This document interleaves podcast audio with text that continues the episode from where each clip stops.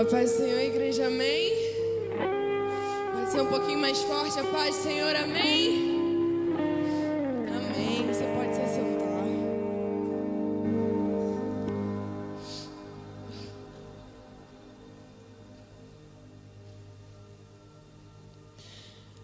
É um imenso prazer poder estar aqui nessa noite. Como vocês podem ver, o sotaque é um pouquinho diferente. A gente vê lá do Rio. Como a pastora já disse, nos conhecemos há uns anos e é uma família que tem uma relevância espiritual e de amizade muito grande para nós.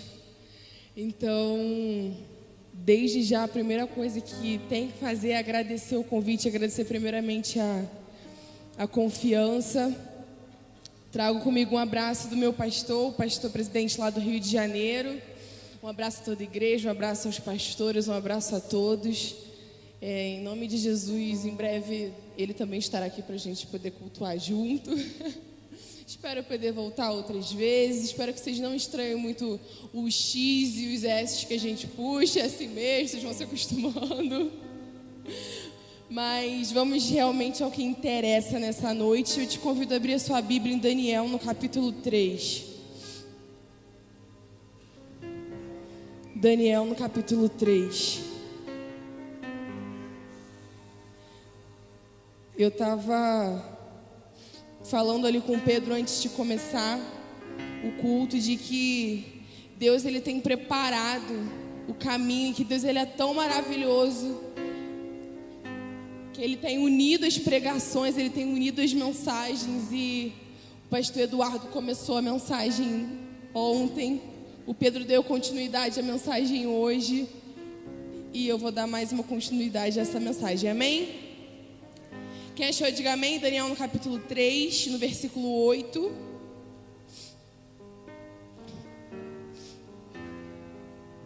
Nos diz assim: Nesse momento, alguns astrólogos se aproximaram e denunciaram os judeus, dizendo ao rei Nabucodonosor: Ó oh, rei, vive para sempre. Tu emitiste um decreto ordenando que todo aquele que ouvisse o som da trombeta, do pífaro, da citara, da harpa, do saltério, da flauta dupla e de toda espécie de música, se prostrasse em terra e adorasse as imagens de ouro. E que todo aquele que não se prostrasse em terra e não a adorasse seria atirado numa fornalha em chamas mas há alguns judeus que nomeastes para administrar a província da Babilônia, Sadraque, Mesaque e Abednego, que não te dão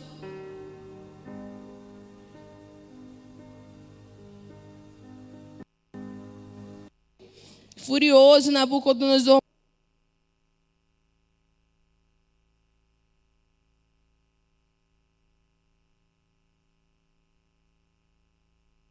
que você vocês não prestam nem adoram as imagens de ouro que eu mandei erguer.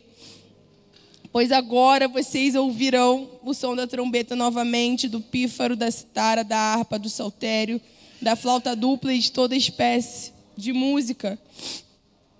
E se vocês se dispuserem a prostrar-se em terra e adorar a imagem que eu fiz, será melhor para vocês. Mas se não a adorarem, serão imediatamente atirados numa fornalha em chamas. E Deus e que Deus poderá livrá-los das minhas mãos. Sadraque, Mesaque e Abednego responderam ao rei, ó Nabucodonosor, não precisamos defender-nos diante de ti. Se formos atirados na fornalha em chamas, o Deus a quem prestamos culto poderá livrar-nos, e ele nos livrará das tuas mãos, ó rei. Mas se ele não nos livrar, saiba que não prestaremos culto aos teus deuses, nem adoraremos a imagem de ouro que mandaste erguer. Te convido a fechar os seus olhos nesse momento para estarmos orando. Senhor, meu Deus e meu Pai, nós te agradecemos nesse momento por estarmos aqui. Te agradecemos porque já podemos ouvir a Sua voz desde o início desse culto. Te agradecemos porque já podemos sentir a Tua glória, sentir a Tua presença se manifestando no nosso meio. E que esse momento venha a ser um momento de confirmação e do falar daquilo que o Senhor tem para a igreja. Encha o meu coração com as tuas palavras, para que ao abrir a minha boca só saia aquilo do que o meu coração está cheio e que ele esteja cheio da tua presença, que ele esteja cheio das tuas palavras, que ele esteja cheio de quem tu és. Quebrante, Deus, e nos ensine a quebrantar o nosso coração.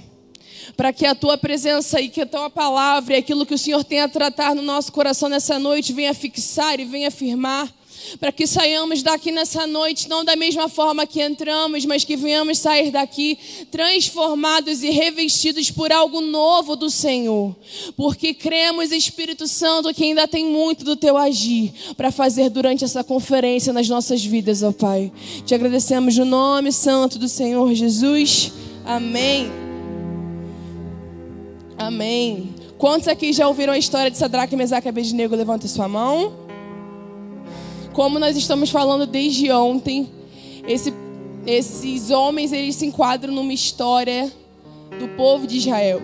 A história do povo de Israel, como a gente tem visto, como a gente tem ouvido desde ontem, ela começa bem lá atrás, começou com Abraão e deu seguimento por homens de Deus que nós lemos na Bíblia, que nós temos acesso, que nos são referência e que são histórias que nós estamos acostumados a ouvir.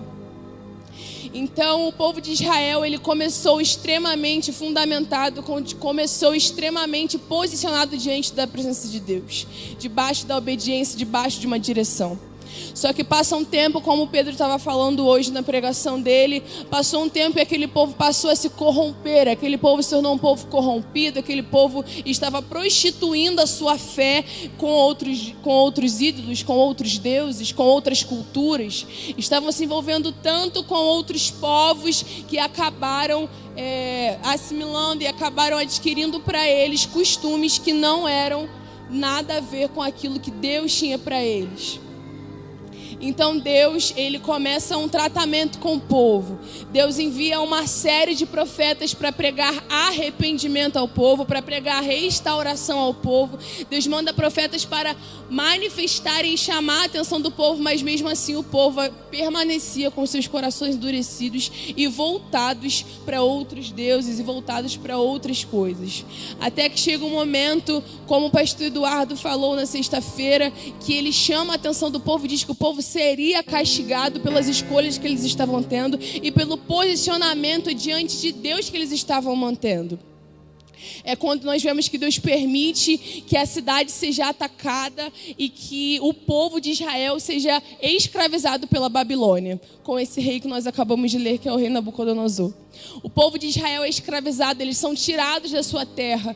A sua terra é completamente destruída, o templo é destruído, tudo é destruído. Eles se tornam escravos do povo da Babilônia. Babilônia, que era um povo extremamente contra as coisas que Deus pregava, contra tudo. E a maior prova e a maior coisa que nós podemos perceber de como era o povo é de como era o rei daquele local. Era um rei completamente fora da visão do Senhor Jesus. Então aquele povo se torna escravizado por eles e eles ficam ali e eles é quando o rei Nabucodonosor, como nós lemos, ele manda que se construa uma estátua. Ele manda que se construa uma estrada de ouro e que em determinado momento, ao tocar a trombeta, todas as pessoas que estivessem ali deveriam se prostrar diante daquela estátua. É quando nós vemos esses três homens, Sadraque, Mesaque e Abednego, que se destacam no meio dessa história. Porque no meio de todo o povo de Israel que estava sendo escravizado naquele local, eles foram os três homens que nós já sabemos que permaneceram de pé e não se dobraram e não se curvaram diante da estátua que o rei Nabucodonosor construiu. O povo, eles estavam sofrendo, o povo estava passando por um momento de dificuldade, o povo estava passando por um momento de provação. E o que nós vemos é que Deus esperava deles um posicionamento. Deus esperava deles um posicionamento mediante tudo aquilo que eles estavam vivendo. É quando esses três homens, mais Daniel, como nós lemos nos, nos dois primeiros capítulos, eles se destacam dentro do reino, eles se destacam naquele lugar. Eles se, eles se destacam ali dentro. Nós lemos sobre o jejum de Daniel, onde todos os outros jovens que foram recrutados para trabalhar no palácio estavam se alimentando com as mesmas coisas que o rei comia, e Daniel e eles decidem se alimentar somente de água, frutas, legumes. E no final de tudo, o rei vê que eles eram os mais fortes, os mais inteligentes, eles eram os mais prontos para o trabalho. Então, eles já tinham certa referência, eles já tinham certa influência, eles já tinham desde o início, desde que eles chegaram lá, desde que eles chegaram lá na Babilônia, eles já tinham um posicionamento diferente do posicionamento de muitas outras pessoas que estavam ali. Mas Deus leva aquele povo, Deus permite que aquele povo passe por essa provação para que eles entendessem que o posicionamento deles deveria mudar. O povo não estava de quarentena, não estava rolando Covid, não estava rolando nada, mas eles estavam sendo escravizados. Eles estavam sofrendo naquele local, como nós já dissemos. E dentre os milhares de israelitas, somente esses três homens não se curvaram. E eles não se curvaram porque o posicionamento que eles tinham refletia o fundamento no qual eles estavam firmados. Então, o meu posicionamento, ele reflete completamente em qual fundamento a minha vida está estabelecida e está firmada. Quando nós abrimos a nossa Bíblia em Mateus, no capítulo 7, nós lemos no final do Sermão do Monte, Jesus dizendo que não construa sua casa na areia, mas construa sua casa sobre a rocha. Existem dois fundamentos. Deus nos fala sobre dois alicerces: a areia e a rocha. E Deus ele nos diz: não construa sua casa na areia, construa sua casa na rocha, porque se a tempestade vier, se o vento forte soprar, aqueles que estiverem firmados na rocha não serão abalados. Mas por que que eles não serão abalados? Quando nós abrimos a nossa Bíblia, em Salmos, no capítulo 62, no capítulo 2, nós lemos: Somente Deus é a rocha que me salva, Ele é a minha torre segura e jamais serei abalado. Quando abrimos a nossa Bíblia em Isaías, no capítulo 26, no versículo 4, nós lemos: Confiem para sempre no Senhor, pois somente o Senhor é a rocha eterna. Quando abrimos a nossa Bíblia em 2 Samuel, no capítulo 22, nós lemos: Pois quem é Deus além do Senhor e quem é a rocha senão o nosso Deus?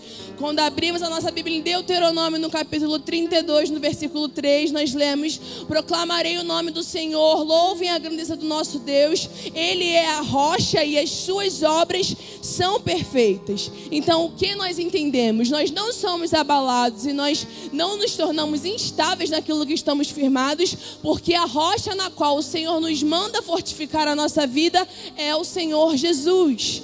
E Deus, Ele não se abala com aquilo que abala a minha vida. Deus não se abala com o teu problema, Deus não se abala com a tua dificuldade, porque Ele tem o controle de todas as coisas. E se estamos firmados em alguém que não é abalável, logo nós não seremos abalados. Então Deus e ali Jesus ele nos ensina que nós precisamos estar firmados em um fundamento, mas a escolha do qual fundamento eu estarei firmado é minha e é sua. Mas Joyce, o que é fundamento? O fundamento ele é a base, o fundamento é, é o alicerce.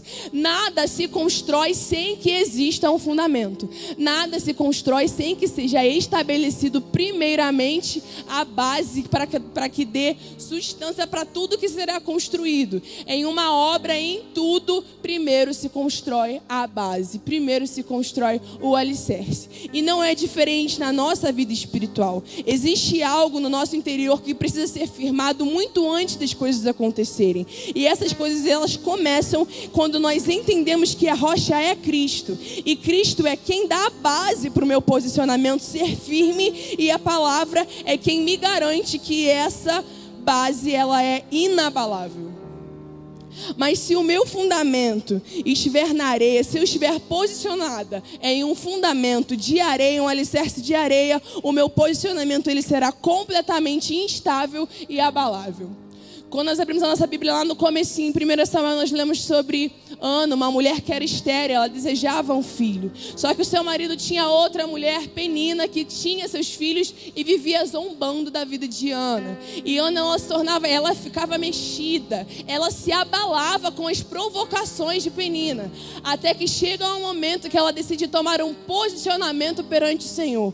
Ela vai até o templo, ela se ajoelha, ela clama ao Senhor de tal maneira que eles acham que ela estava bêbada, mas naquele momento Ana estava estabelecendo um fundamento estável na vida dela. Naquele momento Deus estava estabelecendo um fundamento firmado na rocha. E nós temos essa certeza porque no capítulo 2 de 1 Samuel, nós vemos que na oração de Ana de agradecimento, ela diz: "Obrigada, Senhor, porque tu és a minha rocha". Ana ela declara que Deus ele é rocha.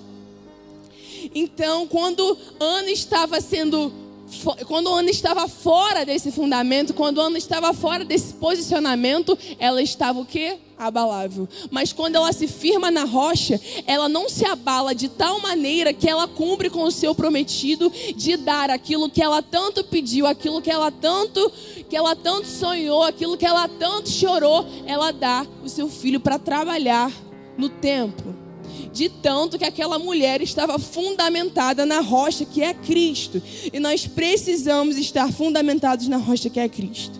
Mas o problema é muitas das vezes na nossa vida é exatamente estar envolvido nessa parte. Vou contar um, um, um testemunho pessoal. Durante essa quarentena, nós estávamos trabalhando nos cultos online na igreja. E eu confesso que eu estava passando por um momento extremamente fundamentado na areia. Estava passando por um momento instável espiritualmente e emocionalmente. Eu não estava bem em muitas coisas. Só que chegou um momento que um dos pastores da minha igreja, ele parou, ele me parou, ele falou assim: "Eu tenho uma coisa para dizer do Senhor para você". Eu amém. O que o Senhor tem para dizer? Aí ele virou para mim e falou assim: "Olha, você precisa se posicionar. Você precisa se posicionar. Posicione-se no lugar certo. Posicione-se no lugar correto que Deus vai te direcionar. E eu guardei aquilo no meu coração, eu guardei aquilo para minha vida, eu fui colocar em prática. E quando eu fui colocar em prática, eu percebi que esse posicionamento me faria ter que abrir mão de muitas coisas, me faria ter que renunciar a muitas coisas, mas que tudo isso valeria a pena pelo meu posicionamento. Joyce, por que você está dizendo isso? Porque a rocha, o fundamento, ele não muda porque eu vou construir nele, mas eu mudo porque eu vou construir na rocha. A partir do momento que eu tomei o posicionamento de me firmar na rocha, eu tenho que entender que o querer não mais é meu, que os sonhos não são mais meus, que o que eu planejo não é mais meu, é tudo dele, é tudo para ele e é tudo por ele. O meu querer ele deixa de existir quando eu entendo que na rocha eu tenho que ser dependente de quem Ele é, eu tenho que ser dependente de Cristo. E é nessa que muitos cristãos às vezes acabam saindo, porque ao perceberem que ao construir sobre a rocha terão que abrir mão de muitas coisas, muitos desistem. E é por isso que em plena pandemia e em pleno século 21 ainda vemos pessoas mal posicionadas em relação a Deus e mal fundamentadas, fundamentadas na areia, porque não estão dispostas a serem moldadas pelo oleiro, não estão dispostas a serem moldadas por Deus. Porque sabem que isso vai custar inúmeras coisas, vai custar o conforto e vai ter que ter ação, e o principal, que é o que estamos falando nessa noite, vai me custar posicionamento. Quando nós lemos sobre Sadraque, Mesaque e Abednego, nós vemos que o posicionamento deles geraria morte. Mas eles eram tão fundamentados em quem eles eram em Deus e na identidade que eles tinham em Deus e em quem Deus era para eles que a morte já não era mais tão importante se comparado à glória de viver em prol do Deus pelo qual eles estavam servindo.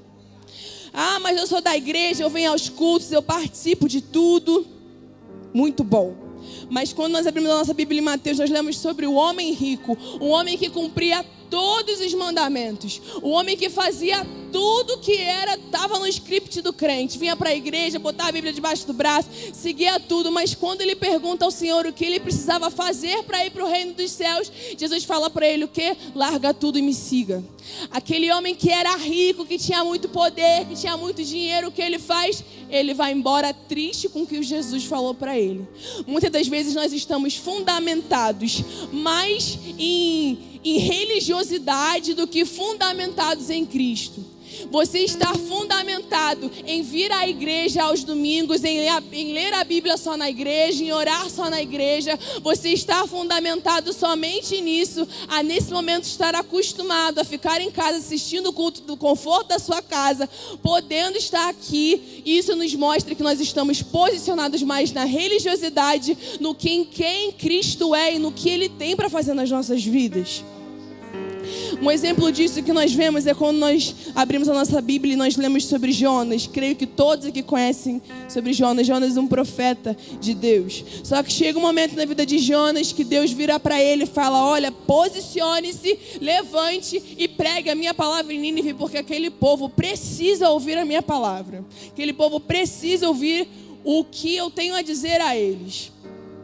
E Jonas, em vez de tomar o posicionamento de quem está fundamentado na rocha, ele entra num barco, vai para o lado contrário e, como se nada tivesse acontecido, ele dorme no porão daquele barco.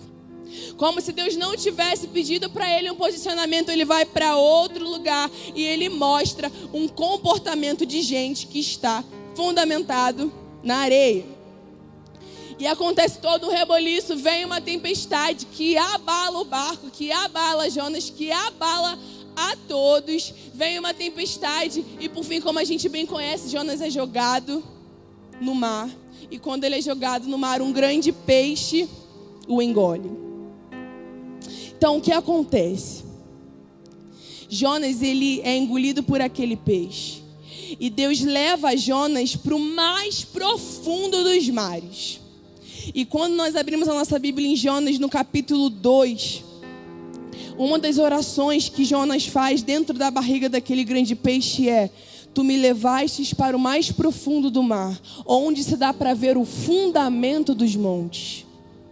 Tu me levaste para o mais profundo do mar, onde dá para se ver o fundamento dos montes. Então, conjecturando aqui, colocando perto e colocando inserido na nossa mensagem, é como se Deus dissesse a ele: Veja o fundamento dos montes, veja onde eles estão firmados. Tudo que você estava vendo lá em cima só está lá em cima porque aqui embaixo, no mais profundo do mar, existe um fundamento que dá a base, existe um fundamento que dá substância, existe um fundamento que dá força para que aquilo tudo apareça. Então, Deus leva Jonas para o mais profundo. Deus leva Jonas para o fundamento do, dos montes para tratar aonde estava fundamentado o fundamento de Jonas. Deus o leva até o mais profundo, onde ninguém vê. Lá no mais profundo, onde ninguém via Jonas, não tinha nada ali, só tinha Jonas e tinha Deus. Só tinha Jonas e tinha Deus, e Jonas ele ora, ele fala com o Senhor, Deus trata o coração dele. É quando nós vemos que o peixe vomita na areia e todas as coisas mais acontecem. Mas eu acredito que Jonas saiu dali com um posicionamento diferente sabendo que o seu posicionamento e que o seu fundamento precisava estar no lugar correto. E ele precisou ser, passar por coisas que a gente nem imagina que seja possível para entender que Deus ele é o principal e que o fundamento de Cristo ele tem que ser prioridade no nosso coração. Tudo que nós vemos só está lá graças a um fundamento. Tudo que nós vivemos está fundamentado em algo. Então eu imagino Deus tratando no coração de Jonas. Viu os montes, você viu tudo que está lá em cima, eles só estão lá graças a esse fundamento que está aqui no profundo, onde ninguém vê. Por que você está contando isso tudo? Porque o que Deus tratou no meu coração, e foi o que eu estava orando aqui antes de vir. Eu falei assim: Deus, a primeira pessoa a ser tratada por essa mensagem, eu tenho certeza que sou eu no profundo, no íntimo, é lá onde está o nosso fundamento. Então, não tem como eu falar sobre posicionamento, não tem como eu falar sobre fundamento e não falar sobre intimidade. Porque não existe posicionamento, não existe fundamento sem uma base em Cristo. Não existe posicionamento sem uma base de intimidade. Não tem como eu estar fundamentado em alguém que eu não conheço. Não tem como eu estar fundamentado em alguém que eu não faço ideia de quem seja. Quando nós nos aproximamos com Cristo, quando nós nos relacionamos com Cristo, nós nos tornamos íntimos de quem Ele é. E isso nos dá a confiança de sabermos que podemos fundamentar a nossa vida e confiar e depender de que eu posso descansar, porque aquele Deus que não dorme continua zelando pela minha vida e por todas as coisas voltando no exílio babilônico que a gente falou lá na frente, Deus tinha um povo fundamentado na areia, que estava gerando um péssimo posicionamento. E Deus usa todos aqueles profetas para ministrar. E um dos profetas que ele usa, ele usa Ezequiel de forma extraordinária. Deus usa Ezequiel para ministrar diretamente ao povo que estava sendo escravizado sobre a palavra do Senhor. E Deus fala muito com Ezequiel através de visões, e Deus mostra através dessas visões que ele restauraria o povo e que ele restauraria o templo e que ele restauraria todas as coisas, trazendo aquele povo de volta para casa. Nós lemos isso melhor quando nós abrimos a nossa Bíblia, abrimos a nossa Bíblia em Ezequiel no capítulo 11, no, cap, e, no capítulo 11, no versículo 19. Mas o que me chama a atenção é que no capítulo, no capítulo 11, no versículo 19, Deus diz assim: Eu lhes darei um novo coração e uma nova mente. Eu lhes darei um novo coração e uma nova mente. Ou seja, Deus estava já tratando no coração de Ezequiel, que ele estava mostrando que para a restauração do povo ser completa, eles teriam que mudar o posicionamento. E a melhor e a única forma de mudarmos o nosso posicionamento em Cristo é entendermos que o nosso coração e que a nossa mente precisam estar fundamentadas nele, precisam estar fundamentadas no Senhor. Tanto que em Romanos nós lemos que nós precisamos ter, renovar a nossa mente, renovar aquilo que nós temos. O nosso coração tem que ser dele, a nossa mente tem que ser dele. E o nosso posicionamento está inteiramente ligado a, esse, a essa mudança, a esse entendimento de que o meu coração e que a minha mente precisam estar centralizados na vontade do Senhor. E é quando lá no final de Ezequiel, no capítulo 47 Deus, durante vários capítulos antes desse, ele mostra sobre a restauração completa do templo. Ele mostra tudo. Ele, dentro dessa visão, Ezequiel vai junto com o homem, eles medem todo o templo. Deus mostra a restauração completa do templo para ele, mostra tudo com detalhes, detalhes específicos e a Bíblia ela relata cada um desses detalhes. Mas ao chegar no capítulo 47, Ezequiel tem uma visão diferente. Uma visão que comprova que mais do que mudar, que mais do que restaurar um templo ou uma cidade, Deus queria e Deus iria restaurar o posicionamento do povo. Porque não adiantaria tudo ser reconstruído na cidade, tudo ser reconstruído no templo, se o povo voltasse com as mesmas atitudes, se o povo voltasse com o mesmo pensamento, se o povo voltasse com o mesmo coração, se o povo voltasse com o mesmo fundamento na areia, de nada adiantaria toda aquela restauração. Eles precisavam mudar o posicionamento deles perante ao Senhor para que eles voltassem para casa e a restauração fosse completa na vida deles. É quando aquele homem, depois de mostrar todo o templo para Ezequiel, ele traz Ezequiel novamente para a entrada do templo. Ele volta com Ezequiel lá para a entrada e mostra que debaixo daquela entrada corre um rio. Que foi que a nossa pastora acabou de ministrar aqui. E debaixo da corria um rio. E aquele homem fala para Ezequiel: Olha, vamos entrar nesse rio. E de 500 em 500 metros, aquele homem mede 500 metros e entra dentro daquele riacho com Ezequiel até que as águas estivessem cobrindo os seus pés. Ele anda mais 500 metros e ele chega no momento em que aquela água ela cobre os joelhos. Ele mede mais 500 metros e aquela água, ela agora cobre até a sua cintura. Ele anda mais 500 metros e aquela água agora cobre até os seus ombros. Ele anda mais 500 metros, ele chega em uma profundidade que não dava mais para andar a pé, que não dava mais para ficar de pé, ele estava completamente submerso nas águas do Espírito Santo de Deus. Ok, mas como assim? Nós dizemos e nós cantamos e nós lemos que Jesus ele é o nosso noivo e que ele vem nos buscar. Então você que é casado, em um casamento você casa só com o pé da sua esposa? Em um casamento você casa só da cintura para baixo da sua esposa? Em um casamento você casa só do ombro para baixo com a sua esposa? Não, você casa por completo, ao ponto de se tornarem um. Não tem essa de você casar só com isso. E se nós somos noivas de Cristo, Deus também não quer um relacionamento conosco onde as águas do Espírito só cubram os nossos pés, ou só cubram os nossos joelhos, ou só nos cubram até a cintura, ou só nos cubram até os ombros. Deus nos quer um relacionamento em águas profundas de intimidade com Cristo.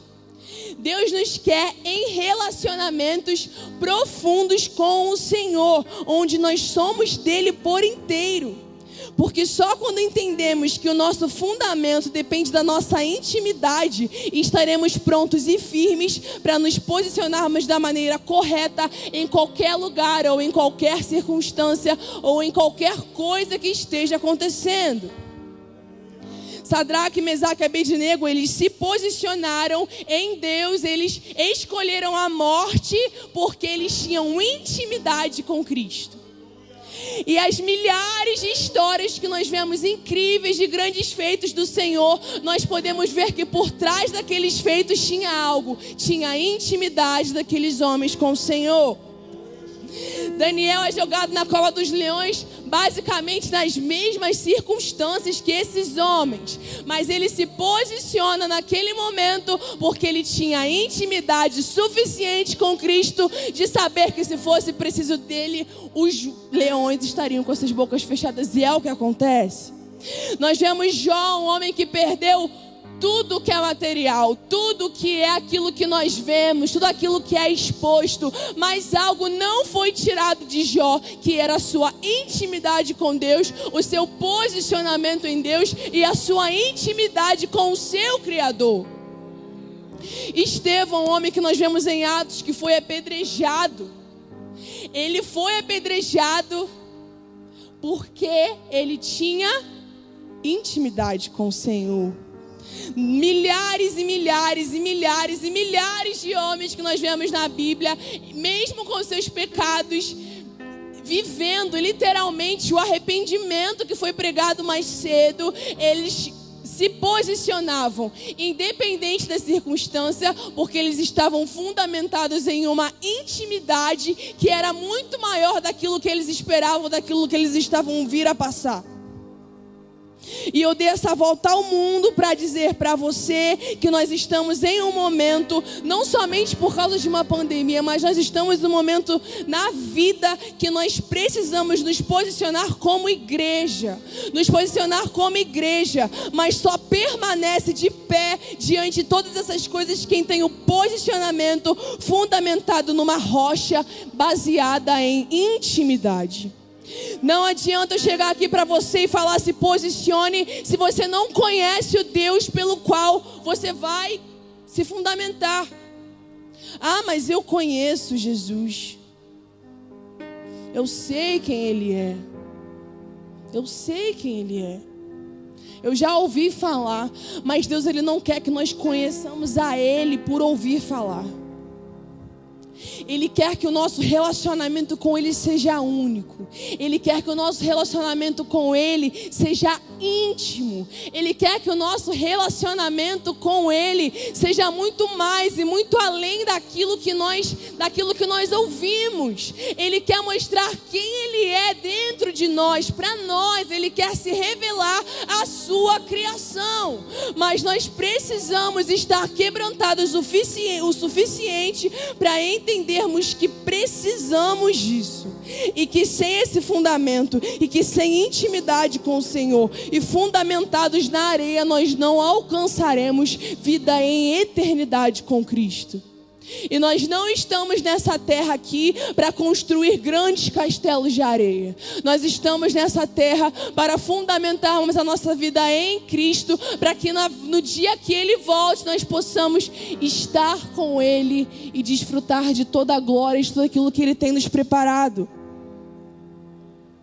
É uma conferência profética e eu gravei muito que a pastora falou ontem e ela falou que a boca profética, esse ato profético é você estar sensível, é você ouvir a voz de Deus. Que toda essa profecia ela vem da voz de Deus. Mas como que eu ouço a voz de Deus? Eu só ouço a voz de Deus quando eu estou sensível ao que ele me diz.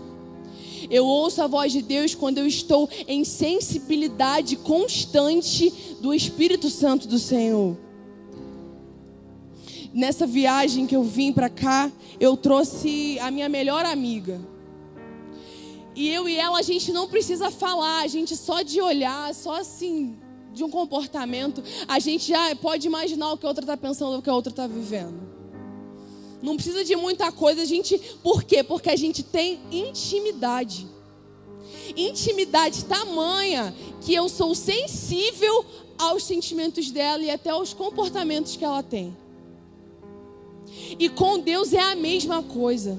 Eu preciso construir esse relacionamento de intimidade, porque a partir desse relacionamento de intimidade eu me torno sensível a Ele.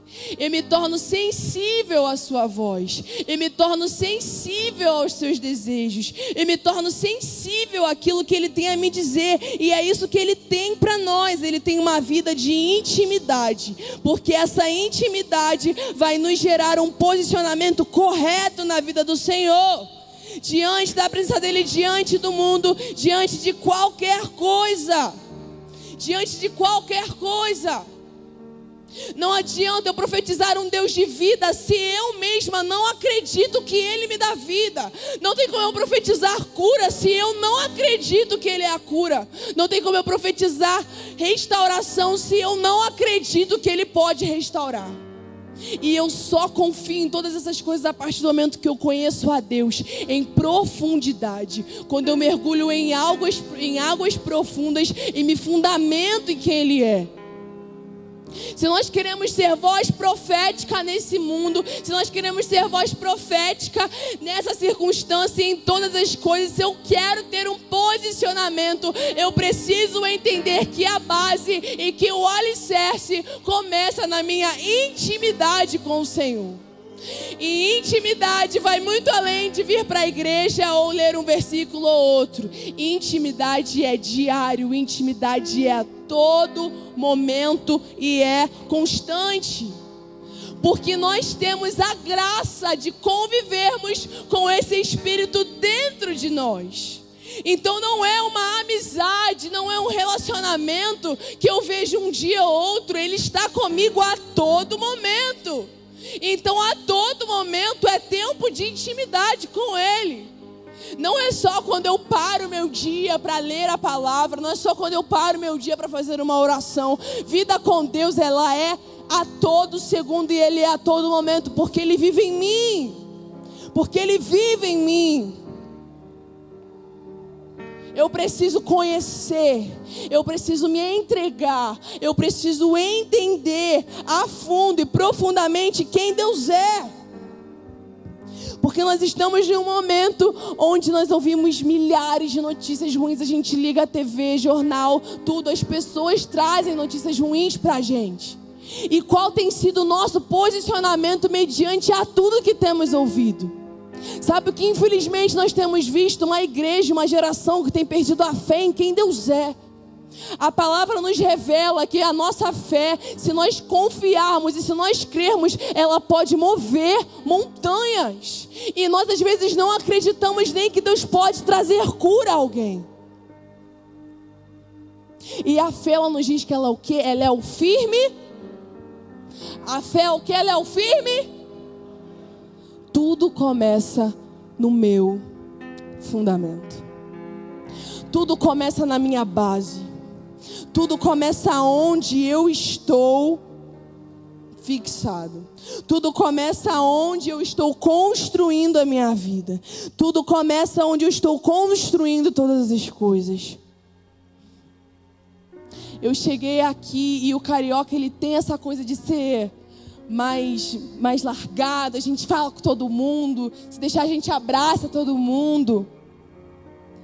E o que às vezes quebra aquela situação quando você conhece alguém que fica aquele clima meio estranho é a conversa. É a conversa, é a intimidade, é o papo que a gente bate, é o momento que a gente passa junto, que vai quebrando aquela, aquela coisa de, nossa, não conheço, como eu vou me importar, o que vai acontecer, como é as coisas. É, essa, é esse relacionamento que vai quebrar aquela possível apatia que exista. E nós, infelizmente, também vivemos um momento onde a igreja muitas das vezes está muito apática relacionada às coisas de Cristo. E a única coisa que quebra a apatia da igreja é relacionamento com Deus. A única coisa que traz avivamento para a igreja é relacionamento e intimidade. Eu estou lendo um livro Paixão por Almas, onde fala sobre muitos avivalistas, sobre muitos homens que viveram avivamentos e que através dele povos e nações foram alcançados pelo nome do Senhor. Mas o que eu acho incrível é que o começo de todo esse avivamento começou, sabe onde? Joelho dobrado, oração ao Senhor, leitura da palavra, intimidade com Cristo. Se eu quero mudança de posicionamento na minha igreja, se eu quero mudança de posicionamento na minha vida, se eu quero mudança de posicionamento na minha casa, que comece por mim a minha busca e a minha intimidade com o único que pode me proporcionar suficiência e fundamento na rocha. Nós temos que parar de construir a nossa vida na areia, parar de construir a nossa vida naquilo que é abalável e entendermos que Deus tem firmamento para o nosso coração e para nossa mente. Entender que nele tudo nós podemos, não porque nós podemos alguma coisa, mas porque Ele pode tudo. Porque Ele pode tudo. Deus ele é maravilhoso, Deus é bom. Deus ele é bom. E essa bondade nos encontra diariamente. Nós não somos merecedores nem do ar que respiramos, mas a graça que Ele tem pelas nossas vidas é muito maior do que o meu pecado. E às vezes, sabe o que a gente faz? A gente foge da presença do Senhor, a gente sai a vontade do Senhor ela é boa, ela é perfeita, ela é agradável. Deus, Ele sabe o que vai acontecer daqui a uma hora, daqui a dois dias, daqui a uma semana, daqui a um mês, daqui a um ano. E o que Ele te diz é: descansa mas nós vivemos num ativismo tão grande. Eu tenho que fazer, eu tenho que ir, eu tenho que mudar, eu tenho que não sei o que. E nós vamos, vamos construindo, a gente constrói um bando de coisa e no final Deus nos mostra, você infelizmente, pela tua ansiedade, firmou tudo que você construiu na areia. E a mais leve tempestade que passar vai abalar. Nós precisamos entender como igreja, como cristãos, que a minha intimidade, ela vai refletir o meu posicionamento. A minha intimidade, ela vai refletir o meu fundamento. Da mesma forma que o meu posicionamento vai mostrar para o mundo e para mim mesmo é aonde e em quem eu estou fundamentado. Mas parece tão leve, parece tão. É, é, normal nós ouvirmos falar sobre intimidade. É normal nós ouvirmos as pessoas falar que nós precisamos ter intimidade com o Senhor. E por ter se tornado algo tão normal, às vezes nós esquecemos de dar a devida importância ao que é relacionamento diário com Cristo. Se tornou tão rotineiro dizer intimidade, se tornou tão rotineiro dizer Deus me ama, se tornou tão rotineiro vir para a igreja que eu esqueço que é a minha busca, que é a minha intimidade que me mantém firme, que me mantém de pé. É isso que me mantém de pé, não é a minha força, não é o que eu posso, porque não é sobre mim, é sobre Ele, é para que Ele apareça, é para que Ele cresça. Se olharem para o teu fundamento e enxergarem somente você, tem algo errado na tua intimidade se constrói a base onde ninguém vê. Você não está vendo o fundamento dessa igreja. Você não está vendo a base dessa igreja. Você não está vendo. E as pessoas, elas não vão ver. Olha o que ela faz. Olha quantos versículos da Bíblia ela lê. Olha quantas vezes ela vai para a igreja. Mas elas vão ver o teu comportamento. E o teu comportamento vai mostrar que tipo de intimidade você tem tido com o Senhor. É a minha intimidade que vai ditar o posicionamento que eu tenho tido perante a Cristo. E eu poderia muito bem falar para você: olha, você que deseja restaurar a sua intimidade com Cristo, vem aqui à frente. Mas eu acho que, por mais que a gente conheça muito a Deus, ainda tem muito mais que nós podemos conhecer. Aqui nessa terra nós nunca conheceremos a totalidade de quem Deus é. Então sempre haverá mais 500 metros nas águas do Senhor para nós nos aprofundarmos. Então você que hoje entende que você precisa firmar a sua intimidade, eu te convido a se colocar de pé nesse momento, tendo fé tendo fé que o teu posicionamento perante o Senhor vai ser mudado e vai ser transformado nessa noite. Se você hoje entende que você tem construído e que você tem fundamentado a sua vida na areia, eu te convido a fechar os seus olhos e dizer: Senhor, me ensina me ensina a afirmar, me ensina a buscar, me ensina a me entregar, me ensina a me aprofundar, me ensina a fundamentar a minha vida na rocha. E entenda, não é o pastor da igreja, não é o irmão do seu lado, não é o louvor cantado, não é isso que muda a tua vida, só Deus muda.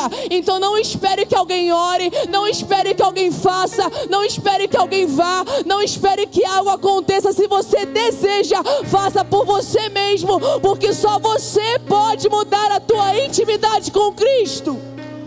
Eu não posso buscar por você, eu não posso orar por você, eu não posso viver o teu íntimo por você.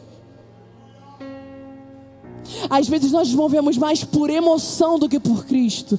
Nós esperamos que a bateria cresça, que a música cresça, que as pessoas digam adore, que as pessoas digam bata palma, que as pessoas digam aleluia para você dizer. Nós movemos por emoção e esquecemos que quando vivemos em intimidade, a minha boca, a minha mão e o meu ser, ele revela aquilo que eu estou vivendo em mim. E é impossível estarmos num ambiente de adoração e não sentirmos vontade de dizer: Deus, tu és maravilhoso. É impossível nós estarmos perante a glória de Cristo e não entregarmos o nosso coração a Ele. É impossível estarmos diante da presença do Senhor e não entendermos que Ele é assim, que a presença dele é melhor e é maior do que qualquer coisa. Assim como o salmista disse: Mais vale um dia na tua casa do que mil outros dias em qualquer outro lugar. Por quê? Porque intimidade com Deus é a melhor coisa que você pode viver na sua vida. Então eu te convido a fechar os seus olhos nesse momento. Não espere que alguém ore. Seja sincero com Cristo, abra o teu coração. Abra o teu coração e diga a Ele hoje o que você precisa. Mas não hoje, vamos, vamos, vamos combinar de não ficar pedindo dinheiro, não ficar pedindo casa, não ficar pedindo marido pedir mais do Senhor nessa noite, porque a igreja precisa de Cristo. Buscai primeiro o reino de Deus e as demais coisas vos serão Primeiro Cristo, primeiro reino, primeiro a base, primeiro fundamento, primeiro a intimidade e o resto Deus proverá no teu coração. E o resto Deus proverá na tua vida. E o resto Deus proverá. Então fecha os teus olhos, ore a Ele, amém?